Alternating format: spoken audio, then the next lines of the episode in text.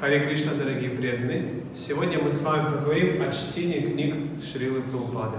Одна из главных целей, которую мы ставим перед собой в изучении Бхакти Шастр, священных писаний, это вдохновить или привить вкус к студентам к самостоятельному чтению и изучению книг Шрилы Прабхупады после окончания курса. Мы знаем, что Шила Прабхупада говорил, что я писал эти книги не просто для того, чтобы их распространять, а для того, чтобы мои ученики их изучали каждый день. Есть много-много цитат, где Шила Прабхупада говорит о важности чтения и изучения его книг. И здесь мы студентами смогли выписать несколько основных методик или навыков, которые вы, вы можете воспользоваться для самостоятельного изучения книг Шрилы Прабхупады. Итак, первая методика – это делать краткий пересказ комментария или выделять его суть. Это можно делать, вы можете брать комментарий, смотреть его на его объем и составлять самые главные вещи из этого комментария, как бы небольшую сутру или главную суть комментария. Второй метод, который поможет вам глубоко и внимательно изучать книги про упады, это задавать вопросы по комментариям. Вы можете это делать в группе преданных, задавать друг другу вопросы, изучать, либо можете завести индивидуальную тетрадочку, куда будете выписывать один, два, три вопросика к прочитанному вами комментарию или части абзаца книги Шилы Прабхупады. Третий интересный метод – это брать комментарий или часть и применять ее в разных направлениях.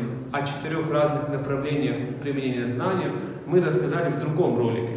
Поэтому здесь четыре направления. Понимание, проповедь, применение в личной жизни и настроение миссии. Так можно глубоко изучать комментарии Шрилы Прабхупады.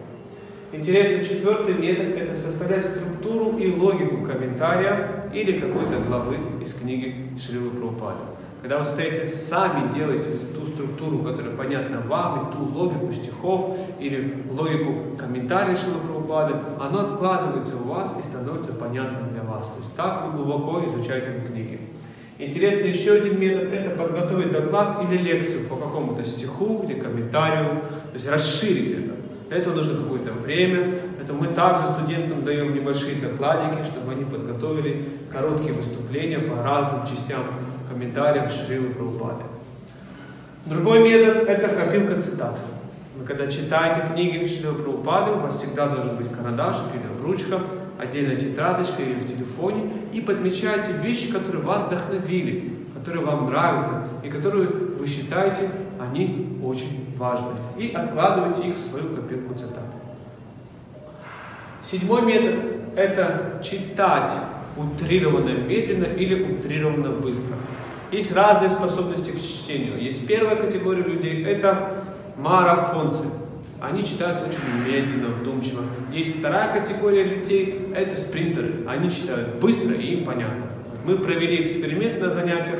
Половина группы читает быстро и все понимает, половина группы читает медленно, все понимает, или лишь несколько человек могут и так, и так, и им все понятно.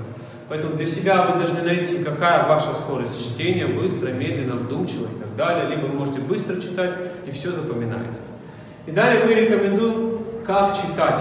Есть первый вариант, это по времени. Шила Прупата говорил хотя бы час минимум в день читать. Некоторым бывает тяжело читать час. Поэтому это не уступка, но это то, с чего можно начать, если вы никогда не читали книги. Начните читать с 30 минут. И потом постепенно увеличивайте это время до часу.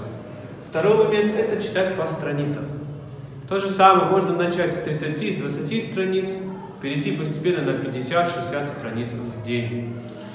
И третий момент, как можно читать, тоже многие преданные так читают, это по количеству стихов или по главам.